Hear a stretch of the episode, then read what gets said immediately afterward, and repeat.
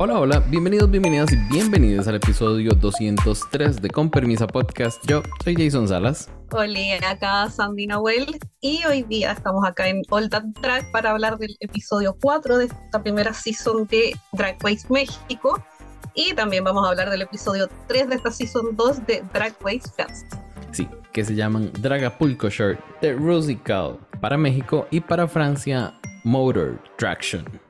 No entendí el nombre, pero bueno, eso es lo que hay. Sí, quizás significa algo y no lo perdimos en la traducción. Pero de que fue un buen episodio, fue un buen episodio. Francia me está haciendo dos buenos episodios. Sí, pero yo creo que Francia en un general estos tres episodios me están haciendo caso. ¿Ah? de mis vaticinios que la puse como mejor season. Estúpida, llevaba en un episodio, no, es la mejor season ever. Pero no estoy quedando como estúpida. En cambio, la otra está buena, pero tengo ahí la espinita porque se sabe que me hicieron catfish, entonces todavía no lo supero. Ay, bueno, hay que empezar a dejar ir, hay que empezar a dejar ir, hay que empezar a dejar ir, hay que empezar a dejar ir. Ok, lo intentaré, no prometo nada. Gorda, Vermelia, igual te queremos. Te queremos aunque nos hayas hecho catfish. Más bien, eso le da un puntico extra. Porque yo pensé que a mí no me iba a pasar eso nunca. Que ya yo tenía suficiente experiencia viendo Queens. Pero viste, estúpidas quedamos, por lo menos quedamos los dos, porque hubiese sido yo sola, qué pena. Pero por último nos acompañamos en el sentimiento. No, un montón de gente nos acompaña en ese sentimiento, estoy segurísimo. segurísimo. Sí, sí, es verdad. Hoy, pero para hablar de estos dos EPIs que estuvieron muy, muy, muy, muy, muy buenos, tenemos ya gente de la house, del panel, conocidísimo. No los teníamos, no sé, hace un tiempo. Lo que pasa es que hemos tenido tantos capítulos, tanta gente quiere que estar con nosotros. Hemos estado los dos solos, es increíble. Pero volvemos a tener acá a mi querida Ale, tía Ale para todos los de la house, y nuestro querido Karel. ¿Cómo están, corazones? Hola, muy bien por dicha, la verdad, muy agradecido siempre de que nos, de que nos inviten y ya a todos los, a todos los sobrinos de la casa. Es que me siento tan viejita. Yo creo que es con mucho cariño que lo dice. Yo sé que sí. Me siento ya como la tía cuando, cuando, cuando les da el en el hot permisa, como la tía que se asoma y ve a los sobrinos portándose mal, entonces cierra la puerta para que hagan fiesta. Eso soy yo. Ale es la tía que se va de fiesta.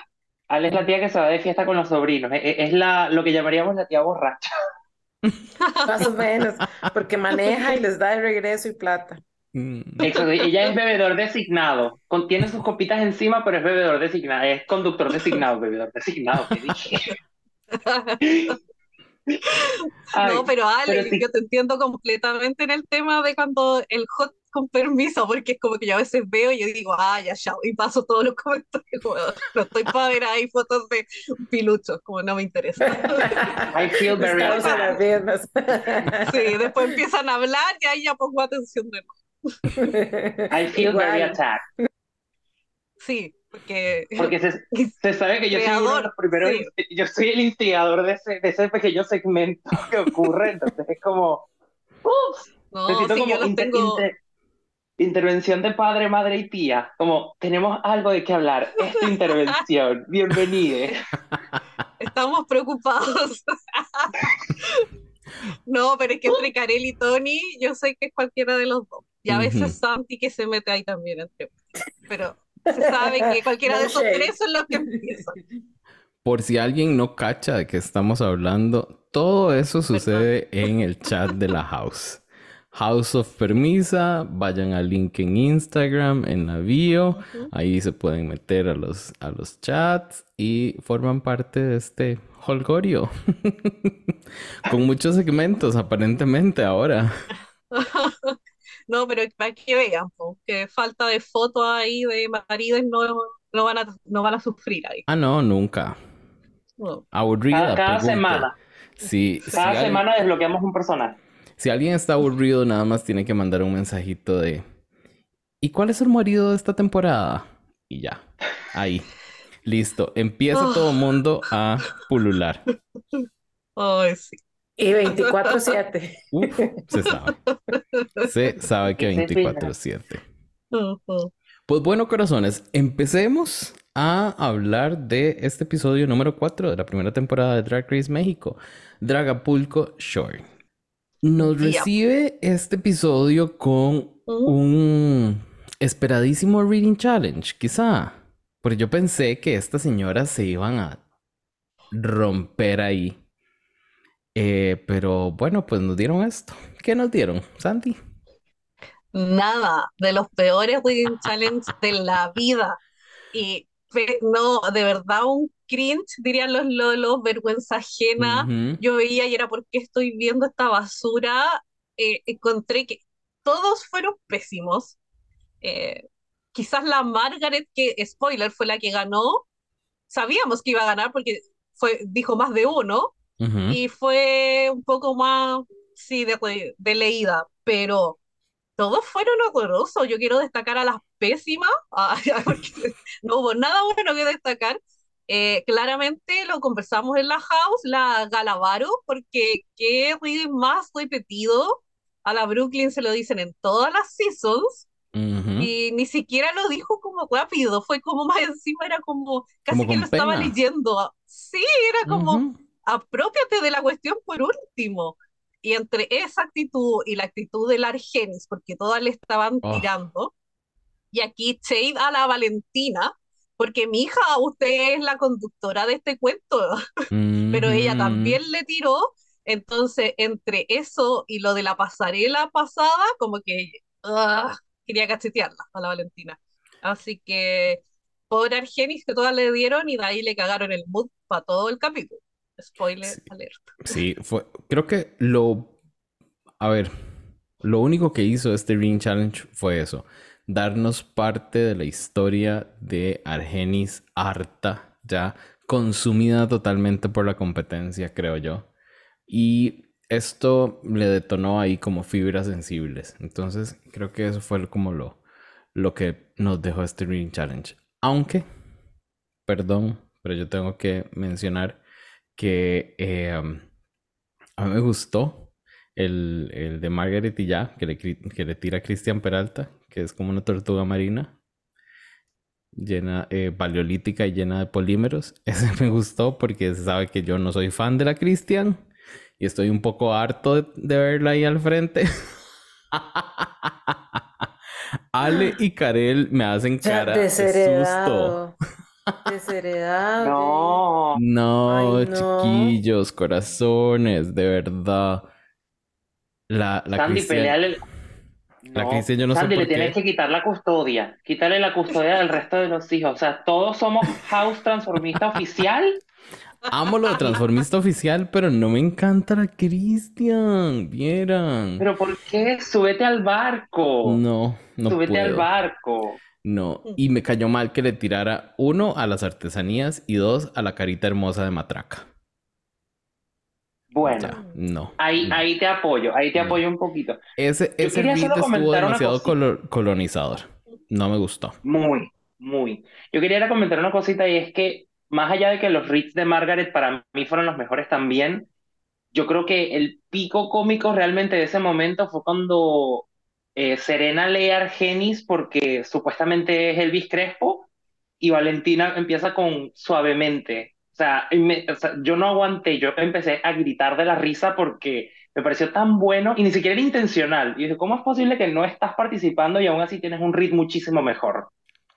Es como... Es que la Valentina se está poniendo como muy, muy al nivel de las chiquillas. Ella quiere ser una más de ellas. Y, eso no me está encantando, pero me está gustando un poco, entonces no me he decidido. No me he decidido. Así como estaba de indeciso con el Rusical, porque vieran que al inicio, cuando lo vi en eh, la primera vez, dije, ¿qué es esto tan largo? No entiendo ninguna referencia. Eh, pero la segunda vez como que me pareció mejor, como que fluyó más. Eh, creo que la primera vez peleé mucho por ver tanto a, a Christian y a Regina. Ya la segunda como que traté de disfrutarlo más y dejar ir que, que ellas tuvieran como su papel súper principal. Entonces creo que eso, eso me ayudó. Em, tengo un, par de comentarios sobre este, sobre este Rusical. Creo que está bien escrito si lo vemos como, como un musical chiquitito, pero creo que está muy mal escrito si lo vemos como un Rusical. Porque se va a esos Rusicals de antes que solo se centraba como en dos o tres queens y el resto se perdía en el background. A ver, centrarse en dos o tres queens está mal, pero solo dejarle dos o tres líneas a las otras está pésimo. Creo que deberían describir los musicals de una manera como que todas tengan su momento. Ok, hay una, hay una principal que tiene que sobresalir, quizá. Se sabe qué pasa. Y es y, siempre va a pasar. Pero hacerlo tan, tan evidente, no, me pareció que, que no. Así que lo que yo quiero preguntarles entonces es, y ahí les voy a ir dando, dando paso a cada uno. Em, ¿Qué les gustó de este musical y cuál queen les gustó? Empecemos primero con Ale. Que me gustó que no ganara Regina. Eso fue lo que más me gustó. Aunque mm. se me lo decía el win, es, es que me caen tan mal, me tiene aburrida esa actitud. Me parece súper prepotente y, y, realmente la percibo como una persona que se siente mejor que las demás, no sé. Como que ella debía ser la host, casi, ¿verdad? Mm. Es como la actitud que tiene, entonces eso me tiene, eso me tiene aburrida. pero, este, ¿quién me gustó? Me gustó mucho Cristian Peralta, transformista oficial, pero yo no sé si es porque yo soy de la house. De, de Cristian Peralta, padre de familia, entonces yo, a mí me gustó mucho. y aunque no me lo preguntaste, no me gustó el que estuviera todos metidos en una tina, no entendí. Ay, me pareció pésimo. Creo que, creo que es, una de esas referencias que no entendemos por no haber visto Acapulco Shore. O bueno, en mi caso, ninguno de los Shore que han hecho. Es una referencia de los shorts. En todos los shorts es como legendario el jacuzzi. Todo el mundo en el jacuzzi. Pero ocupaban un jacuzzi gigante. Sí. no un jacuzzi donde todas estuvieran como una encima de la otra. sí. sí. ¿Y a vos, Karel? ¿Quién te gustó? Eh, eh, mira, yo diría que a mí también me gustó mucho Cristian Peralta, transformista oficial, padre de familia, SADCB, porque de verdad que, o sea, cuando empezó todo y vi que era Regina quien iba como a la cabeza en el sentido de que ella era el hilo de la historia, era como, ok, entiendo, está muy bien actuado, se siente natural, eso es lo que más me gustaba, que no sentía que era una sobreactuación, sino que ella estaba actuando, porque me lo creía. Y cuando apareció Cristian, esa misma sensación la seguía teniendo y dije, uy, esto me gusta. Entonces, creo que jugó bastante bien. Igual, cuando los papeles tienen o más o menos diálogos, es como un arma doble filo, porque tenemos la prueba en Bosco, por ejemplo, que si te toca el principal, no necesariamente quiere decir que te va a ir bien. Entonces, acá, e, ellas tomaron personajes más principales y los supieron llevar durante los 16 minutos con 10 segundos que dura el Rusical. Es como... Porque sí, conté la cantidad de tiempo que dura porque yo dije, ¿por qué es tan largo? ¿De verdad es tan largo? Y sí, es larguísimo. Creo que es el Rusical más largo que hay. Entonces, eh, más allá de eso, o sea, me gustó más el desempeño de ella en general. Eh, si hay una que podría rescatar, creo que rescataría también un poco a Gala, porque creo que se lo merece, lo, lo supo jugar. También creo que el, personaje le ayudaba un poco, porque creo que hacer de la sexosa no suele ser muy complicado a veces, pero bien. Igual lo que más me gustó fue que se terminó. ok. Qué, fuertes, qué fuertes con ese Rusical. Porque yo como que sí, les, conté que, que la segunda lo disfruté un poquito más. Mi queridísima Sandy, a vos no te la voy a poner de buena gente, porque se sabe que aquí no venimos a eso. No venimos a ser bonitas. Eh, no venimos a ser buena gente, bonitas sí. Pero contame vos cómo está... Eh, ¿A quién viste mala, fea, que no lo hizo bien? Eh, a varias.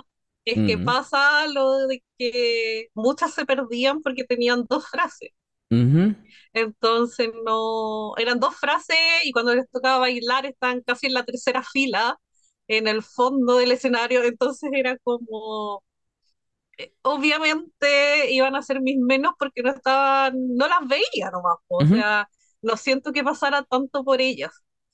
Entonces en ese saco puedo meter, yo creo que a todas las que no han nombrado, eh, quizás a la matraca no, porque ya tuvo una frase más que las otras y la vi como un pelín más porque tiendo a buscarla, pero ujú. todas las otras podían caer en esa categoría porque no las vi.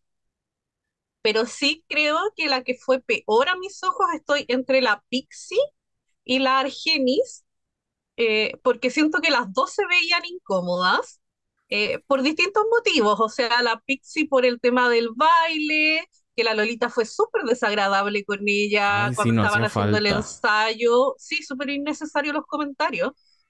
Había un coreógrafo, por último, que él le diga, pero no tienes que saltar tú que estás por allá a meterte y más encima hacer los pasos. Es como, las dos quieren figurar a toda costa. Entonces fue como, ok, eh, suficiente, Lolita, suficiente. Entonces la Pixie claramente estaba como por ahí cohibida, se le veía más encima cuando estaba en una esquinita, casi estaba así como con esta actitud corporal toda chupada, minimizada, casi ujú. como que no me miren. Y aparte el look que tenía era horrible, o, se veía pésimo, yo nunca la había visto tan mal. Y eh, la Argenis, pero es porque ya lo mencionamos, o sea, venía como cabizbaja cuando tuvieron que escoger personaje, fue el que le quedó, ni siquiera peleó, ni siquiera opinó nada, o sea, ese nivel como de perdida estaba, y se le notó, porque más encima ella era parte de una dupla con La Serena, y La Serena mal que mal trataba de levantar un poco este evento y sobreactuarlo un poquito más y ponerle ganas.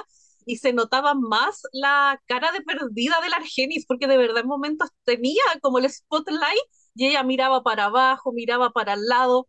Entonces era, las dos estaban con una actitud pero muy disminuida, que te llegaba a dar como penita. Era como ya no las muestren más porque no, los, Ay, no, no está funcionando ahí.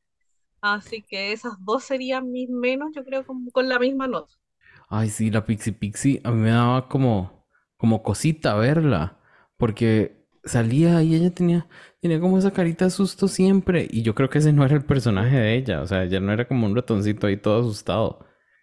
Y concuerdo con Sandy con eso de que siempre busco, siempre buscamos a la matraca.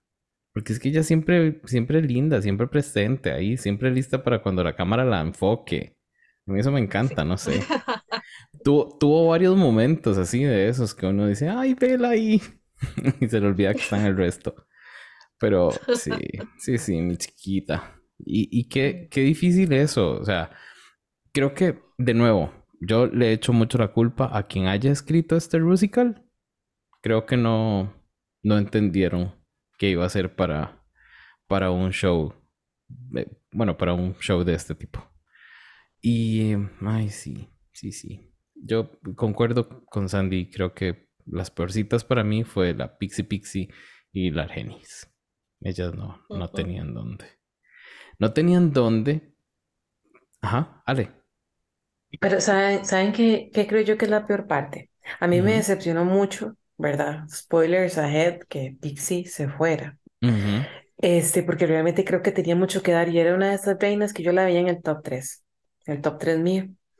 Este, que Argenis la salvaron un capítulo para que en este que sigue probablemente igual vaya a quedar en el bottom con Serena Morena y se vaya, y, y ya se vaya a ir, o sea, no la salvaron para que vaya a dar más, porque ella no va a llegar a la final.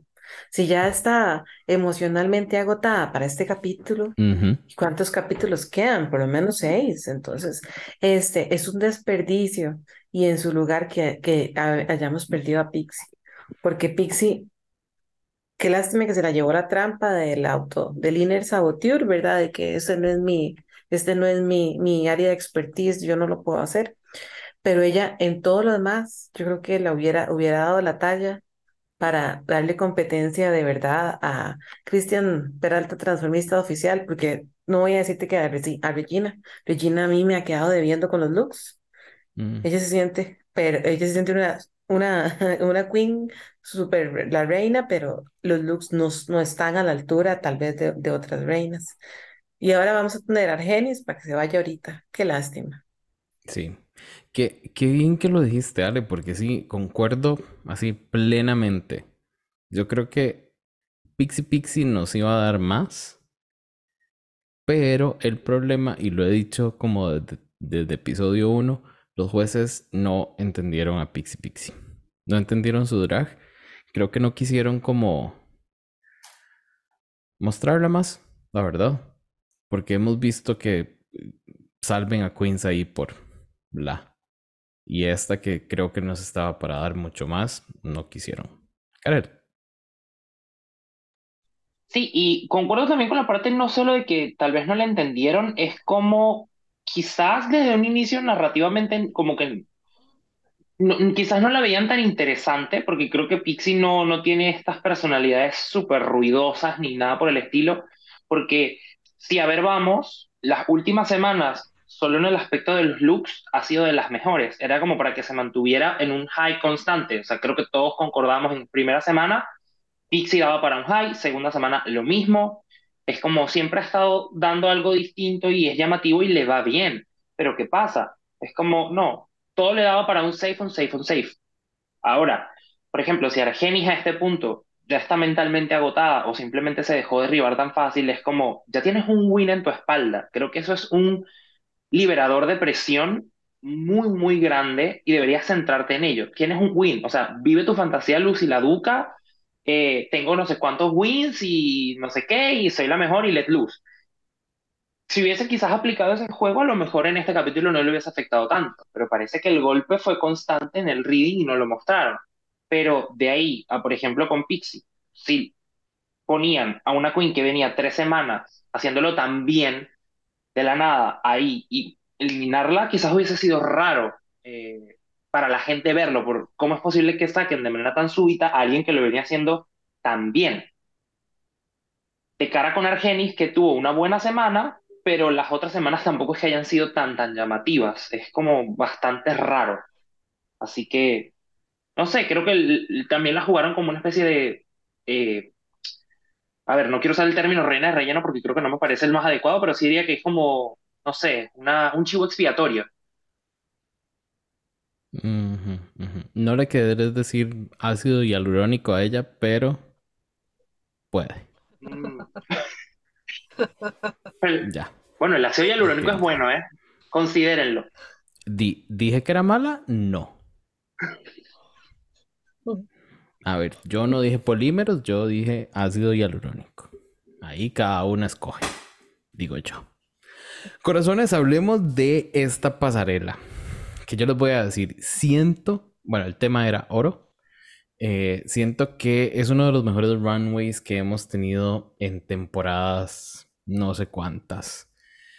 Em, es más, nivel, quiero ver qué dicen las señoras de, de eh, Photo Fashion Review.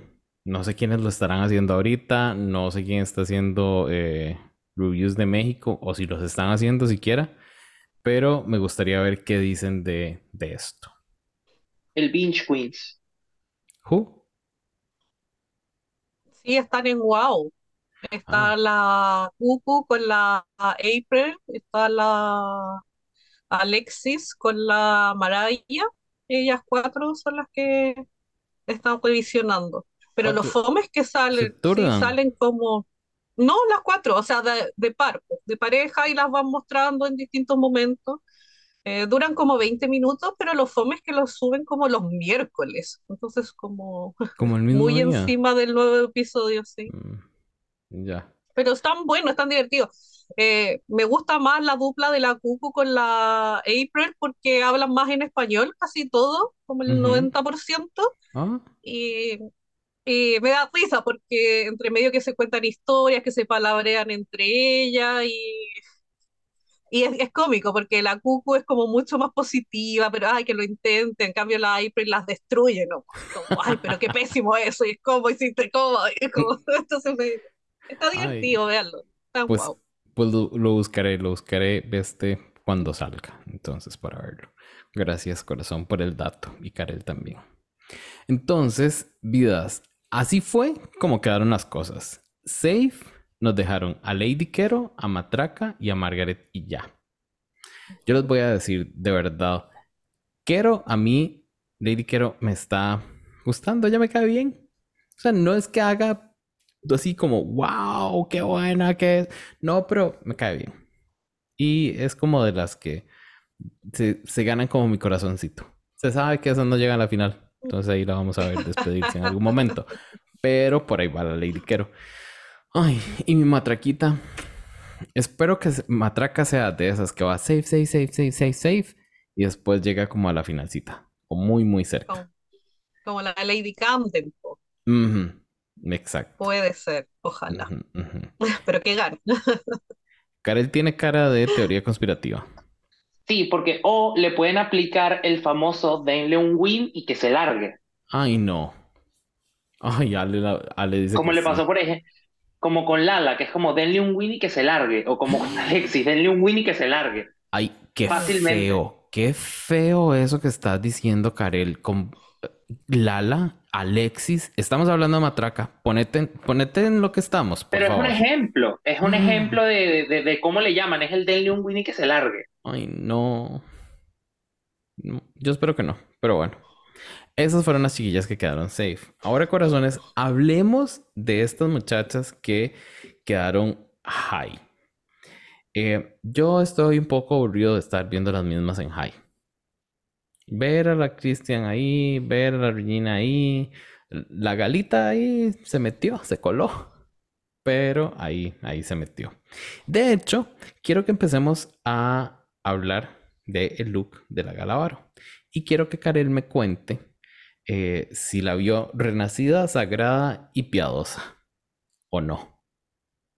A ver, ¿dónde está lo, lo piadoso de Gala, primeramente? Eh, no lo sé. Eh, ah, cayendo en cuenta apenas en este momento, el- las tres del High fueron las estelares. Es como, Sí. oh, Ay, mal. cierto. Es que no, siempre se me olvida eso. Mi cerebro bloquea ese nombre, las estelares. Porque me niego No, a es- no decirle así a. Christian y a Regina. es que e- es horrible cuando hay como una favorita y se, justamente se une con el grupo que no debe unirse. Es como, es como cuando Gottmik se unió con Candy. Es como, no, aléjate de Mm. ahí. Sí. En fin, Em, ¿qué puedo decir de Gala? Personalmente me gusta mucho. Eh, como le dijeron, parece que te pusiste todo el oro que se robaron, así que, porque sí, debe ser hiper costoso porque la hoja de oro es carísima. Em, a mí me gusta la construcción, eh, me parece súper bonito los detalles trabajados en, en oro, todo. La peluca me parece horrible, o sea, es como si hubiesen agarrado pelo y lo hubiesen guindado en un ventilador de techo y le hubiesen puesto máxima velocidad y de la nada, toma, aquí está tu peluca y pum, se la pusieron. Eh, por eso no me gusta. Más allá de eso, me parece que el vestido, porque, bueno, no sé si es un vestido, yo creo que en realidad es un corset. Eh, está súper bonito. Me, me gusta, me parece súper detallado. No quiero decir quién lo hizo porque sabemos quién lo hizo y no lo soporto, pero bien, eh, bien por Gala, la verdad. O sea, creo que dentro de todo sí se merece el, el puesto que obtuvo. And that's it. Con las críticas que le dieron a Gara, yo juré que Gala iba a ser la que ganaba. De verdad que en cierto momento empezaron ahí como a hablar de Gala y yo, están diciendo que esta mujer va a ganar. Pero bueno, ya vimos que no. Ahora, yo tenía pensado esto diferente, pero ya vi que a Ale no le cae bien la señora que sigue. Entonces, mejor que Sandy nos cuente. Em, ¿cómo viste a la Regina vos, Sandy? Ojo que a mí también me carga y lo he dicho públicamente desde el Meet the Queens, pero bueno. Ah, sí, pero ya sabemos que ese, e- ese es, esa es tu persona. No le voy a, a botar aquí el, el personaje o todo lo que hemos visto de Ale. Ya de nosotros se puede esperar cualquier cosa, corazón. Ok, eh, yo encontré que la Regina fue la... Le puso un 10. eh, fue la mejor de la noche. Eh, Pero sí, sí, es verdad, encontré que la pela le quedaba fantástica, tenía un look, no sé, como vean de Cleopatra en la cara, el make-up. Me gustó el tocado, me gustó el vestido, no me molestó la abertura. eh, encuentro que el nudiluchon del medio fue un buen nudiluchon. Eh, me gustó esta cosa como de, ay, no sé cómo se llama, como mosaico. Ujú. Eh, encontré que se veía estupenda, muy, muy diosa egipcia, no sé, me, me gustó, encontré que lo que me hizo sentido con dorado, oro, no sé, la encontré elevada. A mí no me ha estado gustando con los looks, eh, siempre le encuentro algo muy paro, pero encuentro que esto es lo mejor que ha mostrado. Al menos es como lo que ella me dice que me va a vender, al menos en esta siento que me la cumplió. Así que yo creo que el factor decisivo fue el nudiloto. Por eso dejo que Regina fue mejor. Yo tengo que ser sincero, yo hubiese preferido que ganara Gina que Cristian. Para mí lo hizo mejor. Eh, no, porque yo encuentro que fue muy sobreactuada. Yo no la encontré que actuó bien en el musical. Para ser una actriz profesional, no, Ujú, no encuentro que haya dado la categoría. En cambio, Christian, que no es, eh, no es actriz, siento que fue mucho más como no, no es espontáneo porque se sabe que todo estaba dicho, pero siento que no fue tan pensado los movimientos, lo que ujú, hablaba, ujú. le creí mucho más, es como, en cambio a esta la sentí muy actriz de método, la sentí muy como la Alexis Michelle en el musical. Entonces, por ahí esa sobreactuación y esa como sobrecompensación de Ya. que, ay, voy a demostrar que yo soy la mejor y no sé qué, y es como mi hija, no era necesario, quizás si hubiese tenido un papel un poco más chico podría haber deslumbrado más, pero el querer hacer todo ella y yo soy la que va a hablar más, porque esto fue como, conmigo no le dio fruto. Pero en cuanto a look, sí siento que fue la mejor. Ok. Ok. Sí. Puedo que... Puedo estar en desacuerdo con vos. Porque no siento que haya sido la mejor en Ujú, look. Pero ok. Ahora, Ale, pasemos a vos. Y contame qué crees o qué te pareció la Cristian Peralta. Vos que sos de la House de Peralta. Bueno, la verdad, verdad, yo no, yo no voy a mentir porque ante todo soy objetiva y reconozco mi sesgo, ¿verdad? Y es que no creo que el look de Cristian Peralta fuera el mejor look dorado que Gracias. en la pasarela. Después de haber visto Drácula, esas prótesis está horrible, parecía que se había puesto este, lentejas en la, en la frente y en los cachetes. porque- Ahora, agradezco que haya hecho, que haya hecho, usado una prótesis y haya, hubiera dado el, el Ugly Pretty que decía Tyra, ¿verdad? Para todos los que veíamos America's Next Top Model, el Ugly, el Ugly Pretty, que no es un look que normalmente es popular en Drag Race, ¿verdad? Porque siempre en Drag Race es todo mundo pretty, pretty, ella no era bonita. Pero, pero lo que quería decirles es que algo que agradezco a los jueces es que ellos están, es, me parece que están haciendo un buen balance entre la, el look y la actuación. El hecho de que a Regina no le hubieran dado el wing porque le dijeron que su look no tenía el mismo nivel que otros looks que habían en la pasarela, a pesar de que se lo hubiera hecho bien en el musical, aunque fuera sobreactuado, lo hizo muy bien. Este, yo lo agradezco, porque igual el look de Christian no es el mejor de la pasarela. Sin embargo, su actuación fue tan natural, tan espontánea, tan profesional, que, que yo, qué rico que no ganó la Regina y qué dicha que ganó Christian. Y qué lástima, porque para mí uno de los mejores looks era Pixie Pixie, por cierto. Gracias. Gracias, Ale. Gracias. Yo el abrirse y chinga con esa, con, e- con la Capilla Sixtina, yo le doy, pero bueno, todas las medallas para ujú, ujú. Karel quiere decir algo. Sí, em, bueno, primero yo quiero eh, acotar que estoy un poquito en desacuerdo con quien consideran tanto Vale como Sandy que fue quizás la mejor en cuanto al look en la pasarela. Estoy muy de acuerdo con Sandy con que Regina se veía hermosa en esta ocasión. Creo que por primera vez pulió súper bien esa iluminación que se ponía en la cara porque no se puso tanto blanco esta vez. Creo que lo focalizó mejor. Eso está súper. Ahí concuerdo muy bien. Si bien el look es muy limpio y todo, era increíblemente sencillo. Con respecto a Pixie, eh, Makeup Wise, para mí le faltaba mucho matiz. Eh, yo considero que la mejor de toda la pasarela fue Margaret y ya. A mí ese look me fascinó.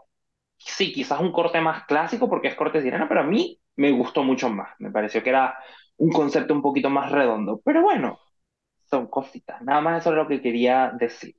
Porque, bueno, y lo demás con respecto a los rellenos, creo que sí podría subirme a ese barco.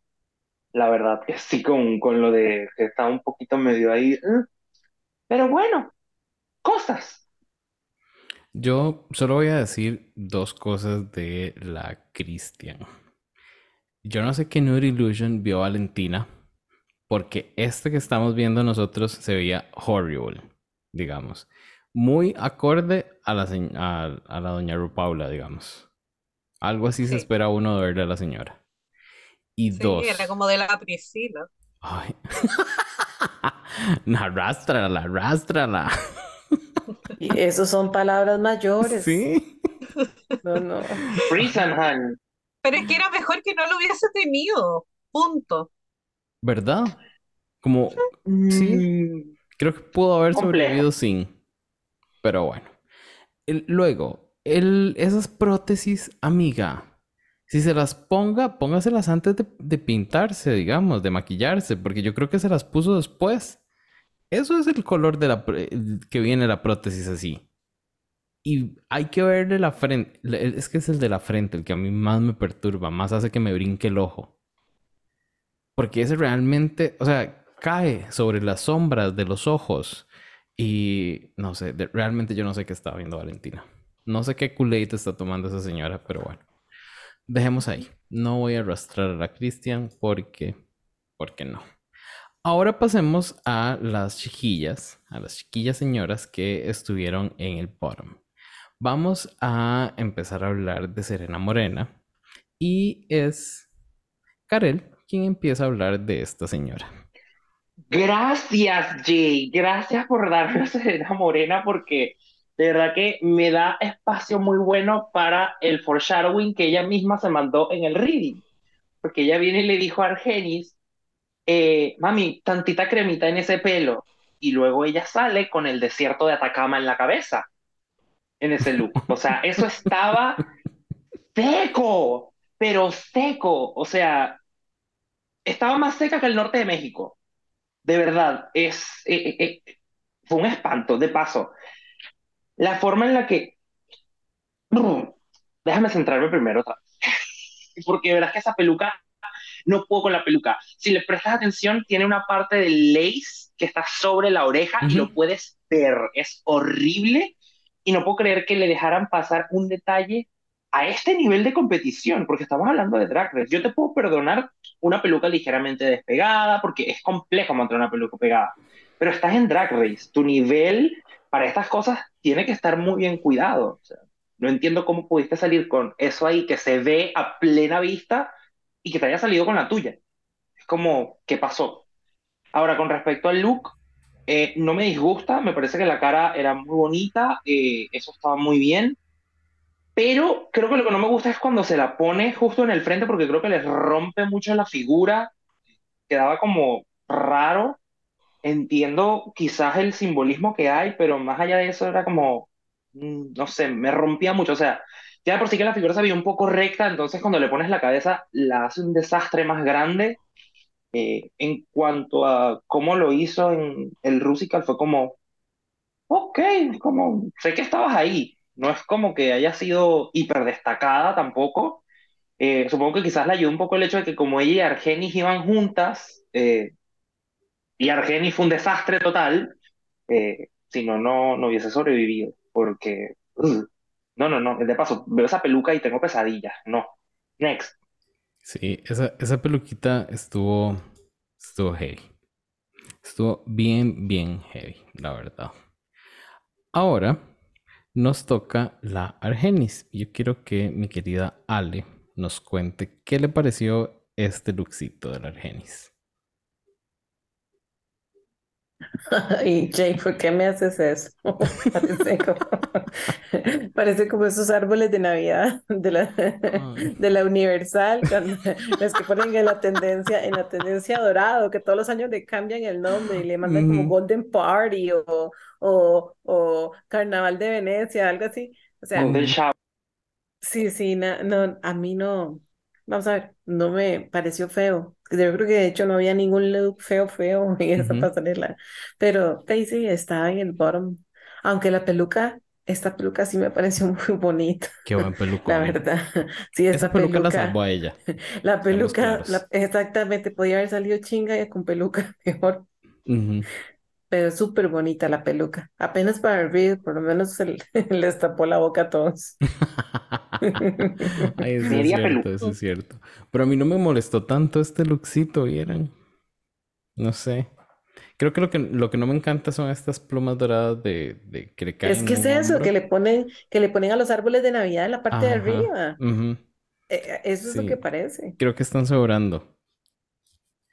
Creo que ella nos trató de dar una fantasía ahí como de Wonder Woman, pero no.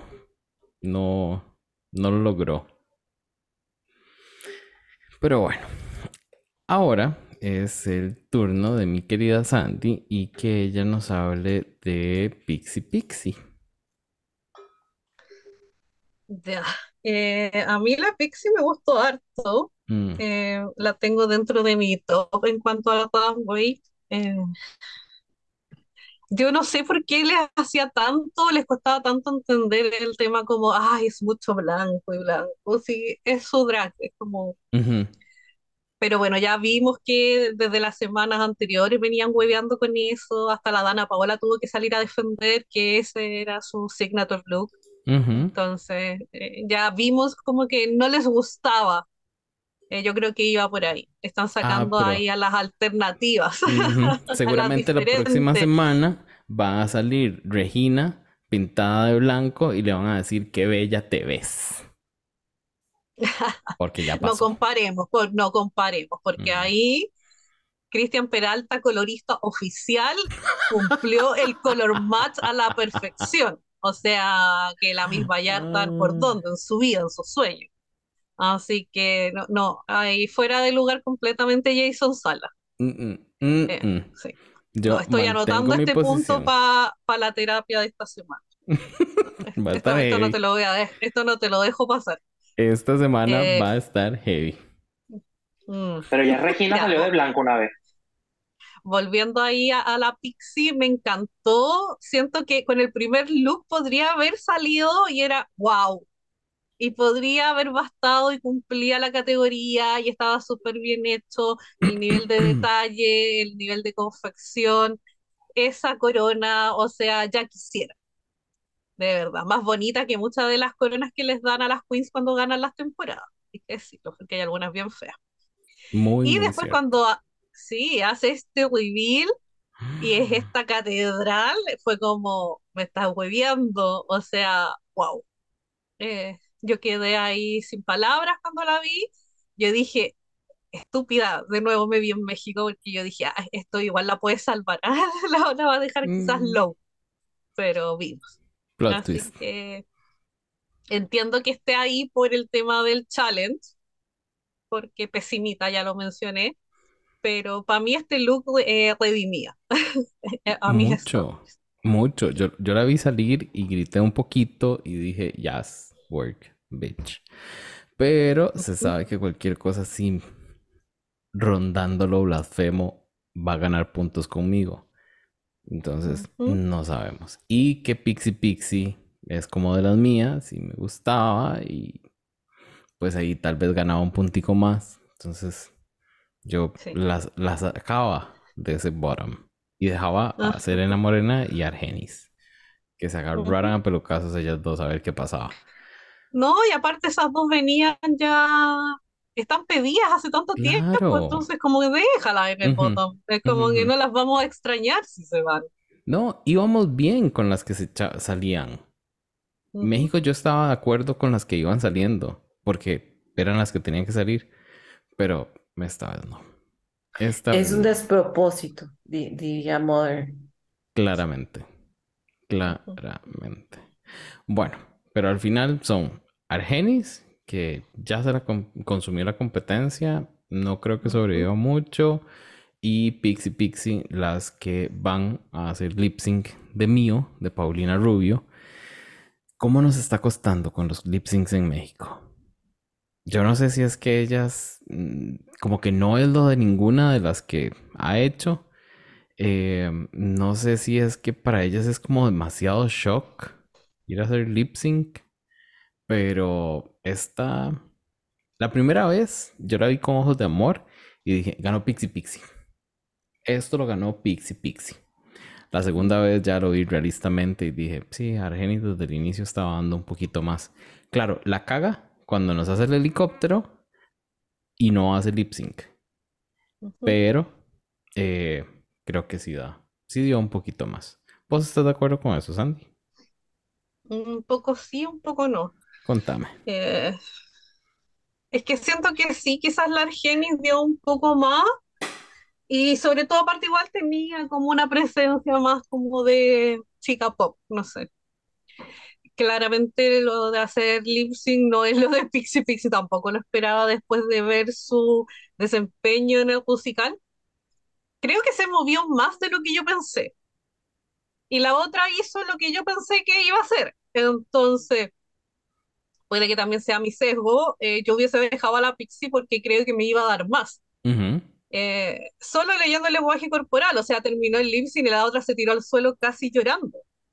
Entonces, ¿cómo la devuelves a la competencia en ese nivel si está como eh, anímicamente está drenada y se nota? Entonces, dale la libertad y deja esta otra, ¿cachai? Que es primera vez que te está cayendo al bottom, no fue pésima en el lip sync, lo que ya es decir para los que hemos visto de México, y la otra tampoco es como que le sacó full ventaja, así es como que se abrió una vez de patas, hizo el helicóptero y fue, pero cuando hizo eso dejó de doblar, entonces tampoco es como una por otra, no sé. Yo creo que en una sumatoria yo dejaba la pizza. Puede que esté sesgada, pero aún así siento que había más posibilidad de crecimiento. Y, y aparte que ya le han jugado hartos high y todo, entonces era como, no, no me parece. La mal robada. Pero, pero vimos. Vimos, vimos lo que pasó. Sí. Lo que sí quería mencionar, perdón, era de que encontré feísimo cuando la Argenis en un momento le mostró como el dedo del medio a la Pixie, porque lo encontré súper innecesario. Era como, mi hija, fair play, es como lo que festejábamos ayer, de que la Lala le, le dio la mano a la James para levantarla. Esta otra haciendo esto lo encontré como ofensa innecesaria, así es tu compañera. Sí, como que no hace falta. Ajá. Ok, ok.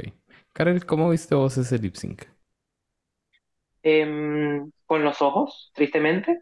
Em, pero mm, primero quiero decir que yo estoy un poquito en desacuerdo con lo que dice Sandy de la, de la seña del dedo, eh, porque, a ver, hay lip syncs donde se han hecho otros gestos también, quizás no tan directos como este, pero por ejemplo cuando Denali hace el de cortarse el cuello frente al resto de las queens cuando va pasando, ese es uno y a mí me parece que se queda bastante bien, así que, o sea, si añade un poco para lo que estás intentando en el momento, súper.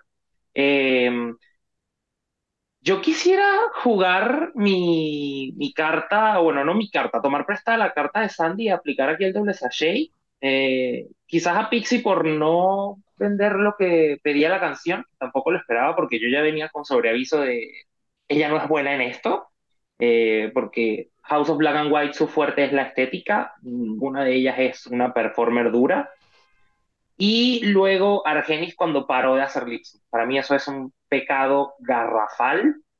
Así que yo fácilmente las hubiese mandado también a las dos a la casa. Eh, y quiero que empecemos, quiero traer a la mesa eh, una teoría, un tema o algo que yo quiero que empecemos a llamar el síndrome de la hispanidad.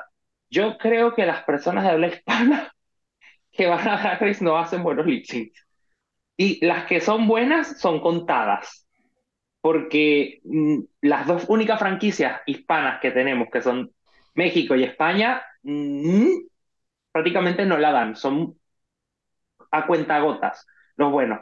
Y si traemos a la más draga a este reino también, es más de lo mismo. Yo creo que deberíamos empezar a, a plantear el síndrome de la hispanidad, así que eh, nada, ahí lo dejo porque creo que Sandy dejó prácticamente todo dicho. Eh, y bueno, nada más por añadir una tontería que no tiene nada que ver con el lip sync, eh, yo quiero que Argenis me pase los datos de dónde compra los tacones, porque tiene unas tacas de ensueño en cada pasarela. Así que, Argenis, porfa, pasa el dato. Gorda, ya sabes, mándale a Karel. Ahí lo vamos a taguear en los stories y en los posts. Y ella sí va a entender, esta sí va a entender. Sí, sí. Ale, contanos vos qué crees de este lip sync.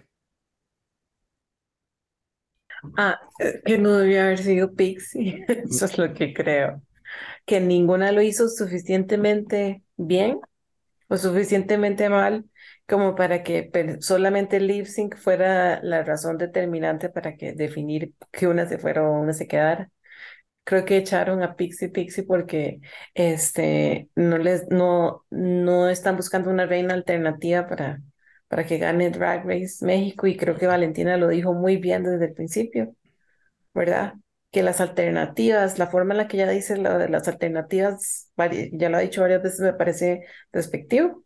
Entonces creo que Drag Race México no está buscando una reina alternativa, aunque les dieron el espacio para crear un, ah, un espacio diverso.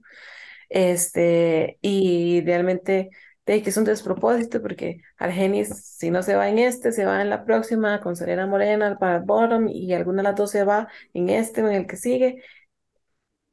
Y yo quería ver más de Pixie, porque Pixie sí era interesante y Pixie sí la daba. Ahora, de lo bueno lo malo, de lo, de lo malo lo bueno, no más. De lo bueno lo bueno, no. De Pixie, de Pixie lo que saco es que a lo mejor encontró, ojalá encuentre un área de oportunidad en ella, porque esa señora ha dado unos looks buenísimos. El Instagram de Pixie Pixie es una cosa divina, curada.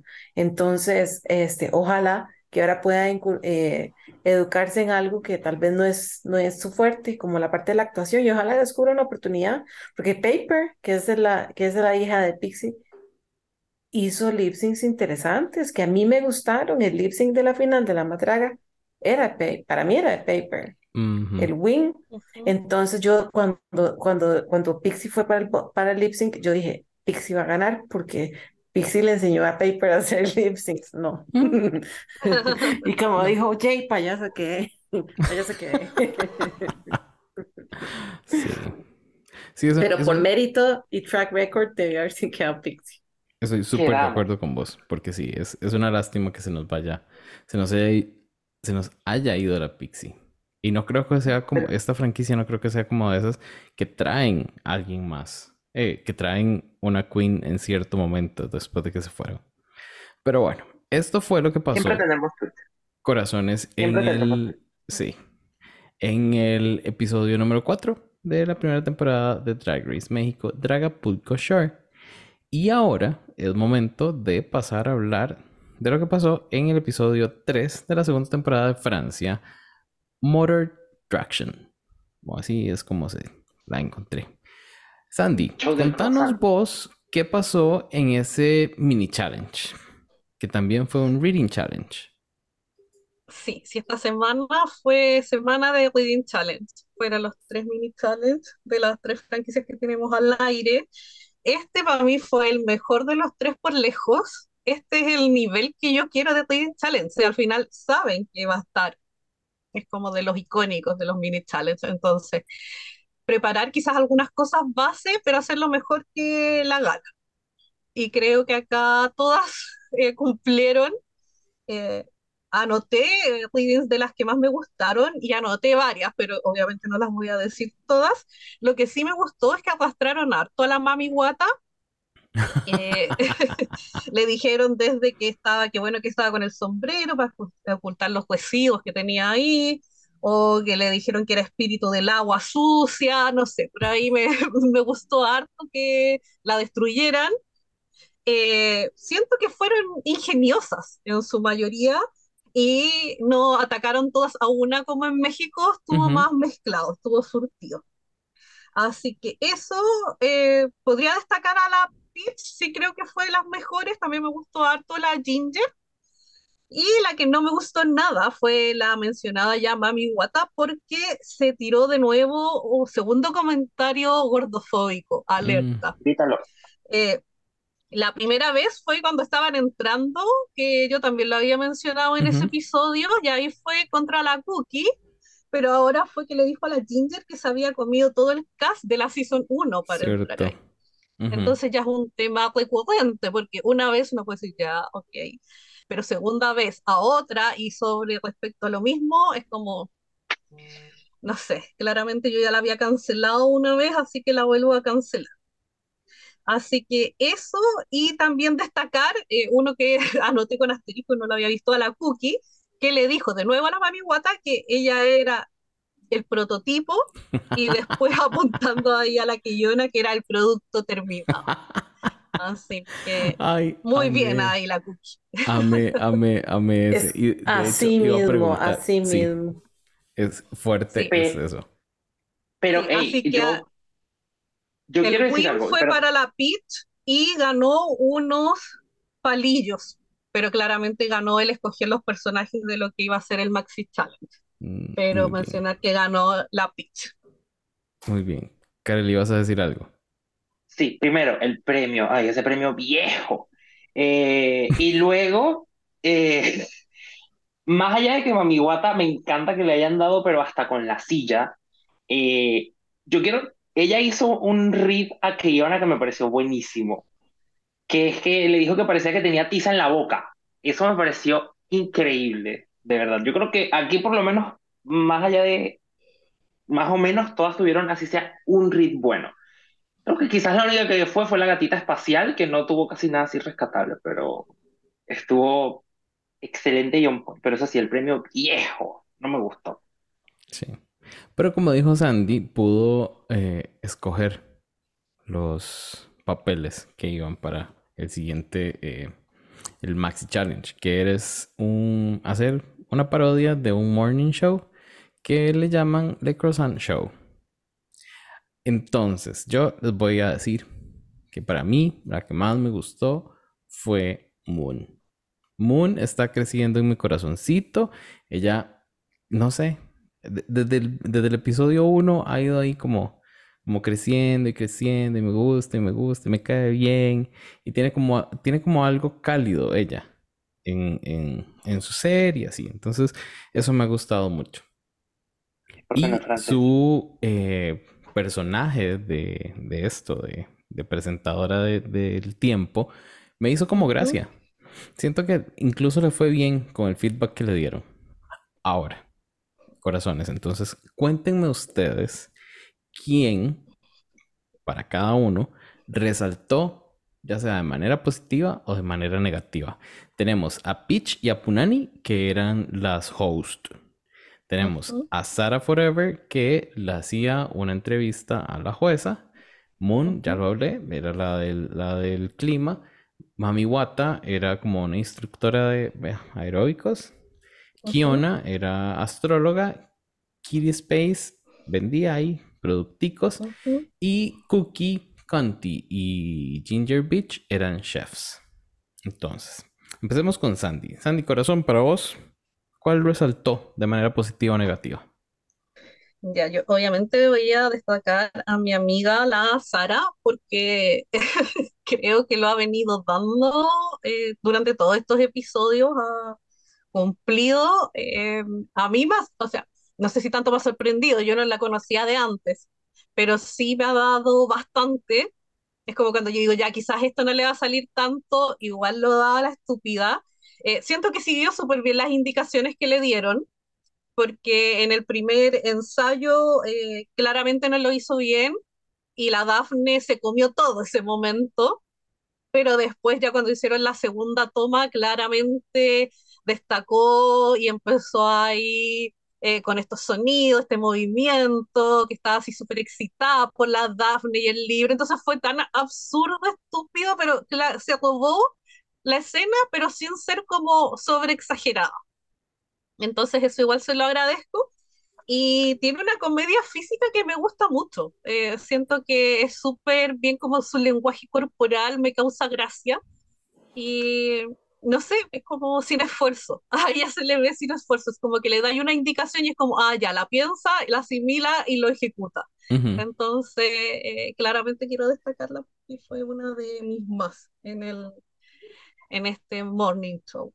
La Sara es, es muy es muy interesante en realidad, porque yo siento que em, el primer episodio fue como mm, ahí medio desapercibida, al menos para mí. En el segundo ya la, ya la noté más, y en este tercero es como, ah, mira, entonces esta amiga es casi que frontrunner, pero, pero vamos a ver. O sea, lleva dos wins, así que sí es la frontrunner, Ah, es cierto. pero es como, es buena haciendo muchas cosas distintas. Entonces, ahí nos damos cuenta que, claro, sí, pinta para bueno, pinta para largo. pinta bien, pinta bien. Y tiene como un toque Jimbo, como un toque Jimbo, como esa, esa magia de pensar fuera de la caja y de hacer algo sorprendente. Sí. Ujú, ujú. Y le encantan los outfits panochísticos. Ya hemos Sí, visto. la amo por eso. Exacto, arriba, arriba. Ale, para vos, ¿cuál destacó de una manera positiva o negativa? Punani. Punani creo Punani. que es otra, Punani creo que es otra de los para, del top para mí, que yo tengo a Kiona, a Sara Forever, a Punani y a Pitch en mi top. Ujú. A Moon la veo, no la veo en el top, ujú. llegando a top, pero sí la veo en el top 5. Este, y yo diría que Punani, después de Sara Forever fue Punani, este, que era la, la otra host, junto Ujú. con Peach, Ujú. era la otra host, creo que lo hizo muy bien. Ella, me encanta el maquillaje, me recuerda, es como, como el payaso drag, me recuerda al maquillaje de Crystal Method Ujú, desde el, desde el primer capítulo. Este, me gusta ella, me gusta que ella, ella es siempre un personaje muy completo sin su pareja, porque ella, ella es la que era la pareja, que era un dúo drag junto con Rose, que fue la, Ujú. o Rosé, Sí. como se dijera, la que se fue de Ujú. primera. Y, pero ella está completa, o sea, pero ella tiene una identidad particular y me parece interesante, me gusta el- que use el gender fuck, el maquillaje payaso y, y hasta ahora, de todo lo que le he visto hacer, lo ha hecho muy bien. Sí. Eso sí. sería. Ok. Ahora, Karel, para vos, ¿quién destaca de manera positiva o negativa? Eh, bueno, positiva, creo que estoy igual que, que vos. Eh, Moon, bueno, Luna, porque aquí hablamos español. Eh, a mí me parece que, que Luna lo hizo súper. Eh, creo que voy a empezar a ponerle un poco más de ojo, porque me di cuenta que en este capítulo mencionó mucho a, a Suiza. Entonces quiero ver qué óptica van a tener los jueces en esta ocasión para con ella siendo una queen extranjera y que ha mencionado mucho su país, porque Lolita hizo lo mismo y de alguna manera la tendencia se fue a lo negativo y quiero ver si para con Moon va a ser exactamente igual o va a haber un cambio. Em, porque simplemente ya el historial habla por sí solo. Eh, Creo que tomaría tal vez a Ginger, porque me parece que Ginger la jugó bastante bien en el sentido de que su comedia no era la más ruidosa de todas, no era la que buscaba más atraparte con gestos grandes, sino que era con cosas muy pequeñas. Y creo que ese tipo de comedia es mucho más complicado. Es como, ay, ya va, espera, tengo que ir a buscar esto. Entonces iba y se tomaba que si el jerez, o se tomaba el vinagre, o te mordía una cebolla, y lo, mordí, lo hacía de una manera muy natural. No, no la veías como exagerando el gesto, simplemente era, iba y lo hacía. Y eso es complejo, porque no, no estaba buscando que te explotaras de la risa, sino que tuvieras como una risa callada. Y Ujú. eso creo que se lo aplaudo mucho. Eh, y justo en el aspecto contrario y negativo es justamente su compañera de escena, que es Cookie, que es todo lo opuesto. Es la idea de voy a hacer esto, pero lo voy a hacer básicamente en una sola nota. Entonces era todo plano.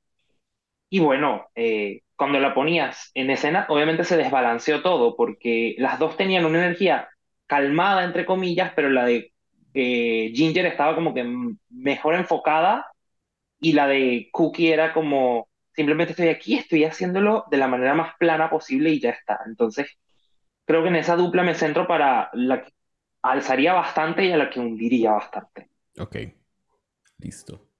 Ahora, corazones, pasemos al runway. Y esta semana el tema era La Noche de las Mil Darida, que según Wikipedia es una cantante, actriz, bailarina, productora, modelo y presentadora de televisión, no solo francesa, también italiana. O sea, mocatriz es cualquier Una mocatriz. Exacto.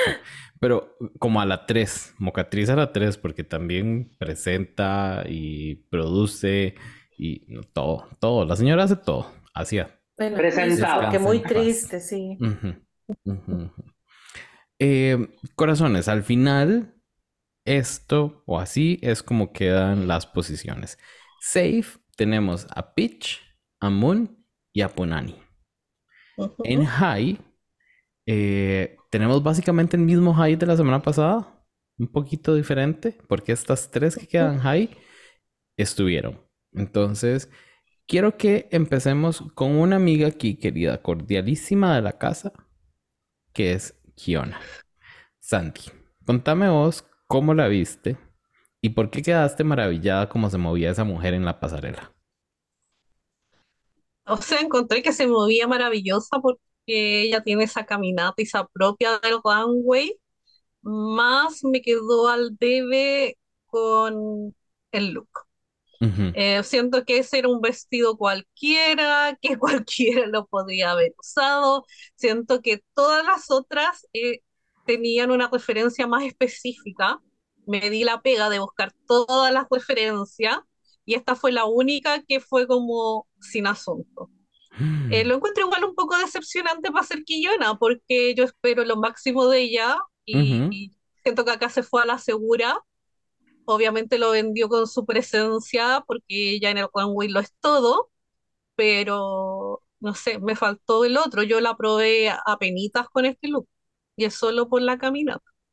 Sí, eso, eso te iba a decir, porque me pasó exactamente lo mismo. Me pareció que la construcción ah, es, falta, falta ahí como una, un poquito de atención al detalle, porque vi unos hilitos ahí por fuera, un- unas terminaciones ahí no muy bonitas. Entonces, si esto, este look, no lo hubiese llevado Kiona, que camina como camina, este look hubiese sido quizá un problema para cualquier otra queen que lo llevara. O sea, Sí, porque ponerte... es un vestido blanco de playa estándar, así es como vestido de matrimonio civil de playa, X. Pero es que pones eso en Google y te va a aparecer todos esos tipos Sí. de vestidos. Es como uno no me da nada, no me dice nada de la Dalida. Como No, me- total, totalmente de acuerdo con vos. Ahora, yo quiero que Karel me cuente qué piensa sobre Ginger Beach. Mira, eh, honestamente creo que de Ginger el- no tengo mucho que decir porque, o quizás lo que tengo que decir es gratamente positivo, porque honestamente me parece una idea bastante interesante porque ella en teoría es un busto, o sea, no, no es de manera concreta un, un, un- look en específico, no es un vestido como tal, sino que ella se inspira es en este busto que está en Montmartre, allá en París, y, y no sé, es como el- los detalles en, en este busto de, está, tan- está pulido de tanto que le- lo han tocado, de tanto que la gente ha pasado y manoseado todo. Eh, no sé, me gusta este toque K, me parece que se ve maravillosa. Eh, creo que hay algo que no le puedo criticar a, a Ginger y es que es el maquillaje. A mí personalmente me fascina cómo se maquilla. Eh, creo que, que- que juega muy bien con su rostro. Eh, sabe manejar bien sus proporciones porque ella es grande y ella lo sabe y, y entonces se hace este corset que es quizás no tan grande como el busto que tiene eh, al inicio, pero sigue siendo grande y, y- y la, eh, la halaga bastante bien. Si le tuviese que poner un pero, sería quizás el nivel de transparencia de la falda, porque hay un punto en el cual cuando ella está saliendo que puedo ver eh, el undergarment, que se ve como el, eh, la ropa interior, que es blanca, o sea, la vi y dije, uy, esto es quizás el único pero, pero de resto me parece que se ve maravillosa, eh, me gusta mucho de verdad el pelo, me parece súper lindo. Eh, Quizás la, es que, claro, como lo trato de pensar como una estatua, digo, el pelo quizás un poco rígido, pero claro, a la vez me hace sentido con esto de la estatua y toda la cosa. Eh, pero a mí me parece que es súper, súper redondo, la verdad. Yo creo que Ginger está cazando un win y en cualquier momento se lo va a llevar. Y mi dinero en este momento está en la próxima semana, que es el Snatch y, y que ha demostrado que es poderosamente graciosa. Así que Ginger tiene hambre y prepárense. A mí no me gustó el look de Ginger. Pero nada más lo voy a dejar ahí. Solo, solo voy a hacer ese comentario. Porque ahora, más bien, quiero que nuestra querida Ale nos cuente qué le parece el look de Sarah Forever. Que los jueces amaron. Y yo estaba confundidísimo, la verdad. Horrible.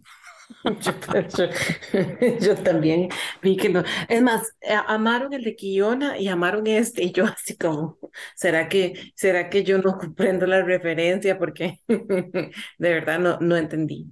Y este en particular no me gustó, además de que yo veía la tela y, y se ve como tan barata. Yo no sé, no no, me, a mí, no- a mí no me gustó, no me impresionó, pero es que Sara es muy carga.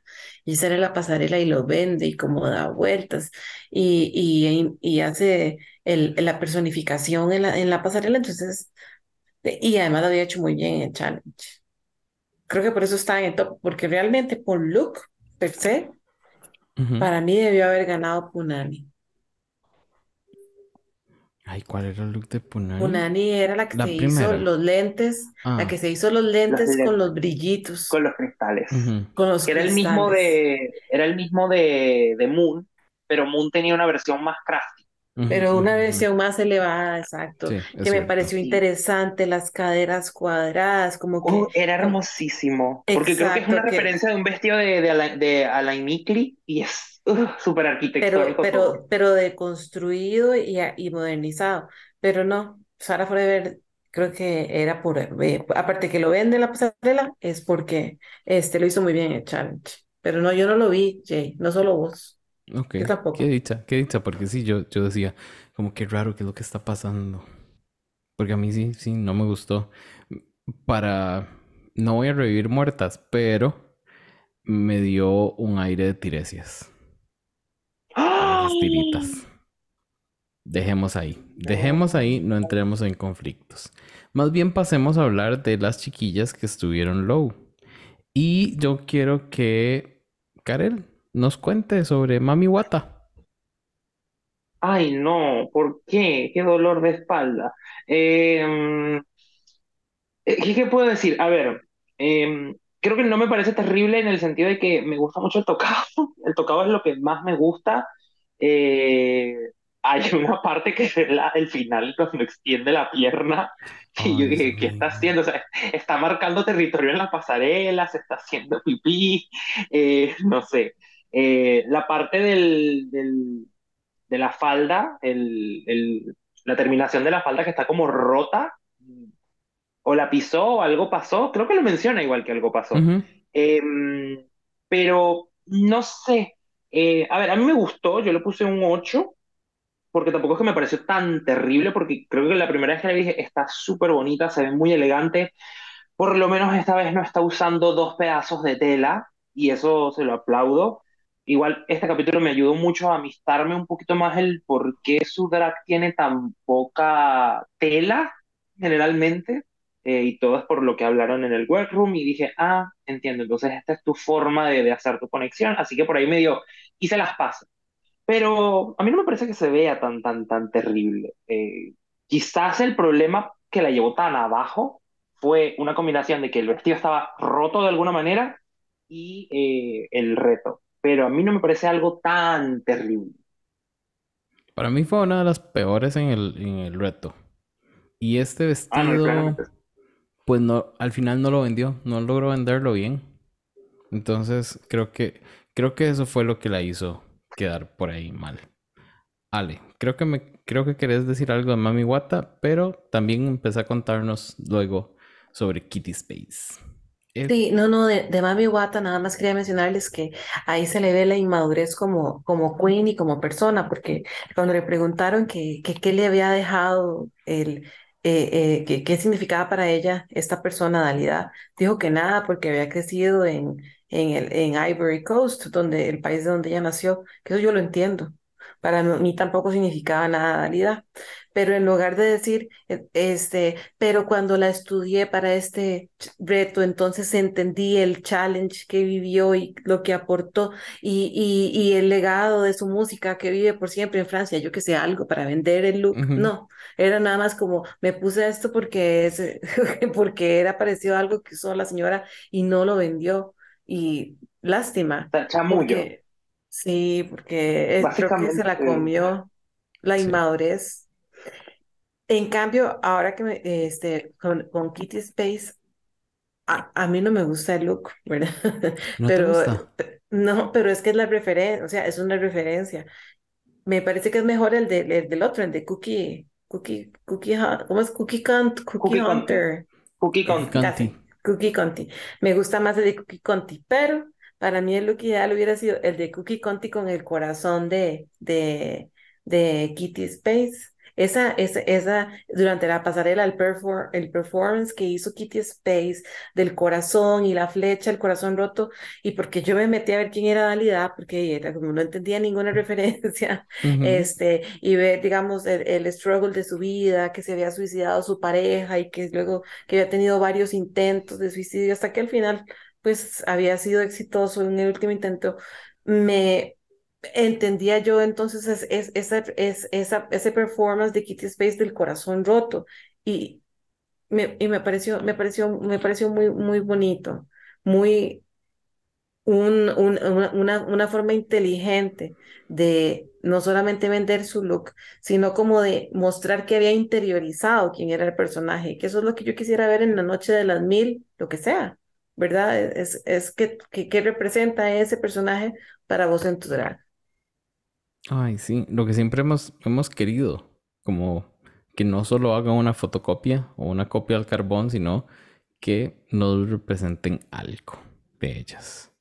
Sí.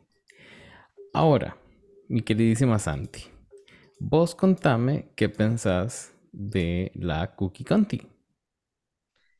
Eh, a mí me gustó eh, más que el otro pero porque siento que esto representaba más como la referencia.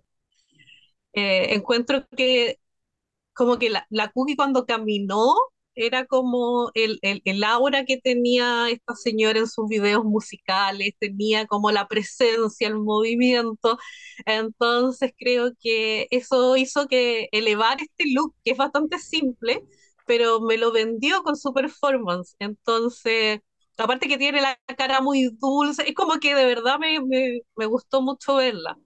Eh, la pela, todo siento que, reitero, es súper simple, pero está bien hecho.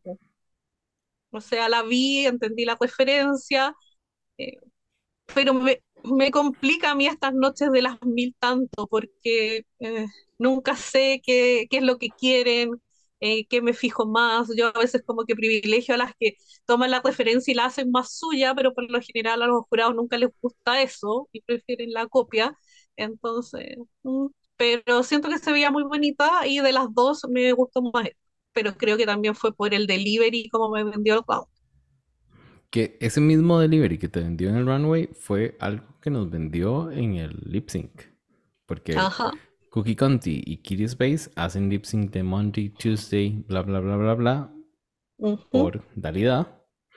Y em, yo aquí no voy a batear, porque no me acuerdo de qué pasó en este lip sync, la verdad. Entonces, Sandy, vos, contame qué pasó ahí.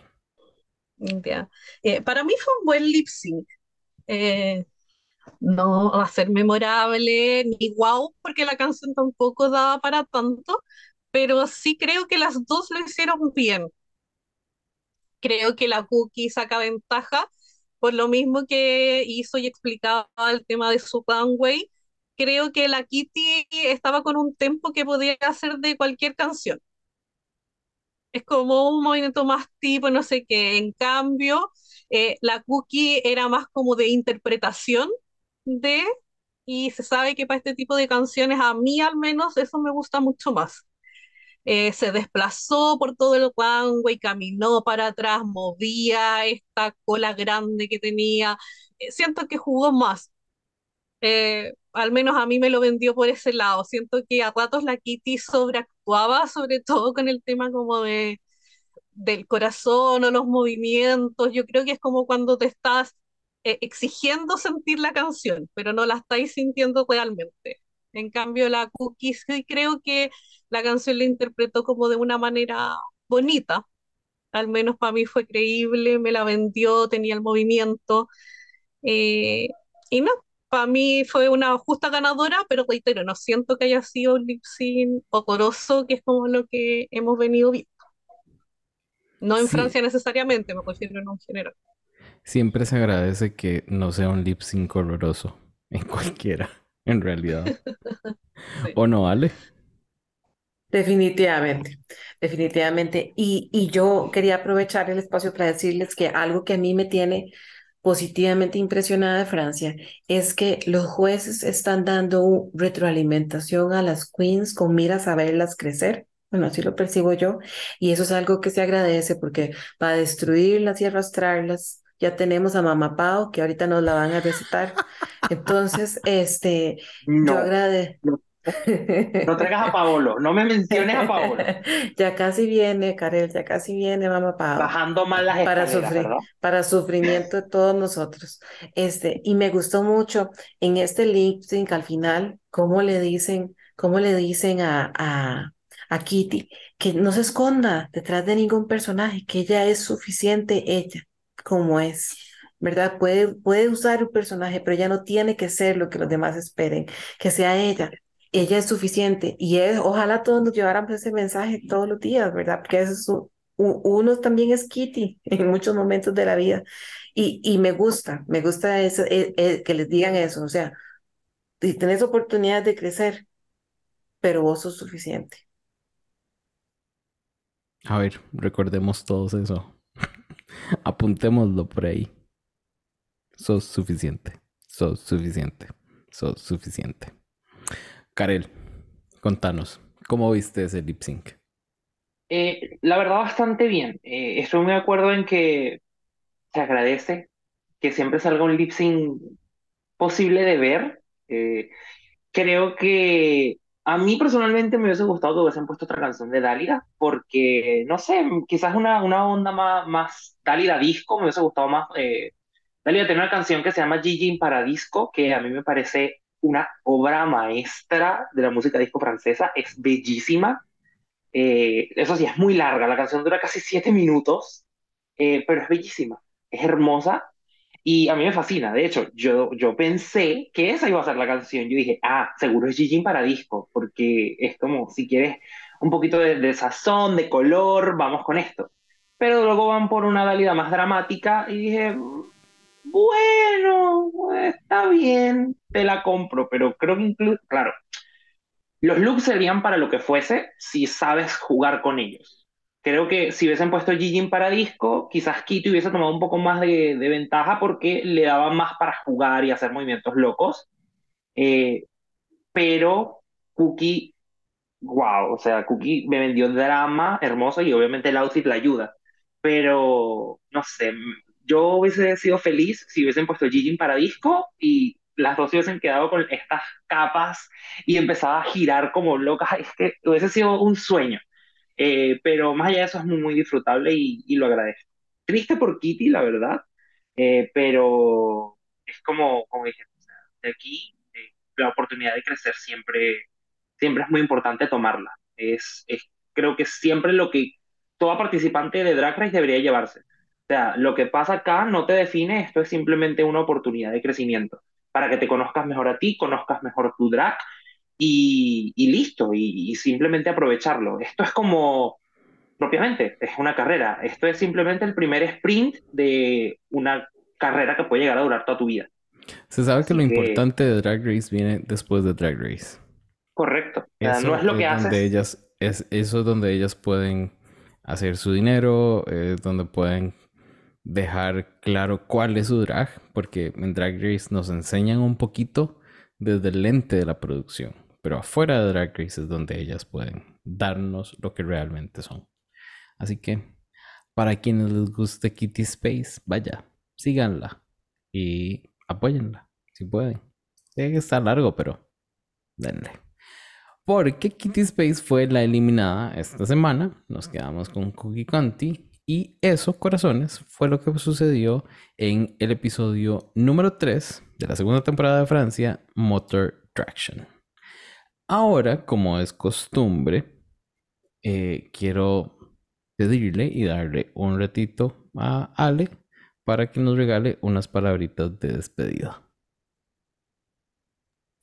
Bueno, muchas gracias. Primero siempre por el espacio. Gracias por, por alegrarme los días. Yo los leo, yo disfruto la lectura, desde las, las tonteras hasta el hot permiso me da risa. Este, y sigo aprendiendo y sigo tratando de educarme también y sigo tratando de, de, de ser un aliado para todos. Ojalá que cada uno encontremos una persona a nuestro alrededor que nos acompañe, ¿verdad? Y que podamos seguir creciendo juntos. Y yo quería decirles que después de compartirles, después de que escuchen el podcast, obviamente, porque tienen que oír todos los 202 capítulos, 203. Tres. Tres este. capítulos. Después de ver el capítulo 203, entonces, este, que les voy a compartir un link en el chat de un podcast muy bonito que escuché hoy que se llama La gordofobia en en las diversidades de la comunidad Mm. LGBTQ+. Me pareció muy bonito, muy valioso y es un mensaje para todos muy importante. Entonces, este, me gustaría que saquen el tiempo y lo escuchen. Esa es la tarea de la semana de la tía, porque este, es para que sigamos creciendo y sigamos queriéndonos. Así que muchas gracias siempre. Oh, gracias, Ale. Y porfa, eh, mandanos el link y lo compartimos ahí en los stories. Porque se sabe que es un temita que a todos nos debería interesar. Sí, sí, sí. Y gracias de nuevo, siempre. Con esas palabritas y con esa eh, energía y actitud y aura y todo tan linda. Yo disfruto muchísimo las veces que grabamos con Ale porque siempre nos llena ese corazón, el corazoncito como de cierta calidez. Entonces eso a mí siempre me agrada mucho. Así que gracias corazón por estar acá con nosotros. Karen, Corazoncito coreano, dijo, Ay, dijo sí, Gatan, y es que no me acuerdo cómo, así como es Andy. Ese. Karen, el corazón, unas palabritas para despedirnos. Ay, es que yo no sé cómo yo puedo decir algo ahora después de que, después de que la tía le dijo algo tan bonito, entonces vengo yo a tirar basura, no puede ser. Eh, bueno, como siempre, eh, agradezco una vez más el espacio. eh, tenía tanto tiempo que no venía, es como, siento que que, que me oxidé. Es como, no. Eh, pero bueno, siempre eh, mandar cariños a la house y besito a todos, a, a Santi por, por soportar siempre el cómo me la vivo haciéndole una especie de bullying, pero él sabe que es con amor. Eh, a pedir disculpas a madre y a padre por alborotar el avispero siempre con, con estas nuevas secciones más darks de, de la house. Eh, y a Ale, también por eh, las lecciones cada día, porque siempre hay algo que se aprende y bueno, eh, es parte de- del proceso. Y nada, eh, en cosas más banales, a prepararse para Barbenheimer, que está a la vuelta de la esquina. Eh, así que vayan preparando cómo se van a vestir, si quieren un traje nuclear o si se van a vestir de, de rosa, eh, rosa para acá. Eh, y, y nada, y que estén pendientes porque se vienen cositas también para, para la MOA, porque ahí como estoy compartiendo el- en, en el chat de la house, eh, se vienen más competencias para esta señorita. Eh, están ahí. Una, también hay que explorar el drag, porque por aquí exploramos también un poquito de eso. Y nada, eh, besitos para todos y recordar que se estrena Blue Beetle el 18 de agosto en cines. Así que nada, gracias.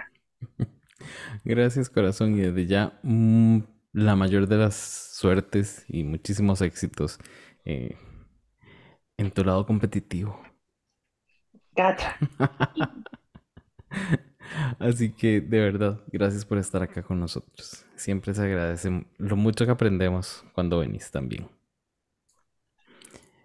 Corazón, Sandy, ahora es tu turno. Ya, no, yo quería agradecer como siempre a todos los de la House. eh, son una compañía y maravillosa todos los días de semana, a toda hora. eh, para hablar de lo que sea necesario, para distraerte del día a día, así que siempre agradecida de todos los que participan. Eh, también agradecida de quienes nos escuchan y no están necesariamente en el chat. Si quieren Ujú. unirse, vayan al link en la bio y ahí están todos los chats. Nosotros felices de aceptar más gente en la house, así que con confianza entren nomás y ahí los vamos a estar apapachando. Eh, también quería agradecer a nuestros amigos de la Confederación de Podcast, a Jacobo y Caquito de Dictadura, a, a Brock y Xavier de Dragamala, porque estuvimos full haciendo campaña por la Jessica. Así Jessica, que eh, Jessica, me gustó ahí que Jessica. estuvimos comprometidos, así que ojalá tengamos buenas noticias respecto a eso el viernes. Y, y nada, pues siempre aquí agradecida de, de poder hablar de dragas que tanto me gusta. Así que eso, Sí. besitos a todos. Y no se olviden de compartir y etiquetarnos. Así Gracias. es. Gracias, corazón. Gracias por soportar, porque se sabe. Se sabe que a veces cuesta. Sí, Y sí. la que soporte. Y la que soporte. Pues sí. Ajá. Entonces, corazones, yo tengo que agradecerle muchísimo a Ale, Karel, Sandy por acompañarnos en este episodio 203. Agradecerle de nuevo a la House, ser el cuarto agradeciendo a la House hoy, porque al final la House no es solo el chat, la House es todos quienes nos escuchan. Entonces, agradecerles montones, mandarles besotes. Y para robarle la frase a Ale, ustedes son suficiente. Así que eso fue, corazones, el episodio número 203 de Con Permisa Podcast, que estuvieron como host Sandy y Jay.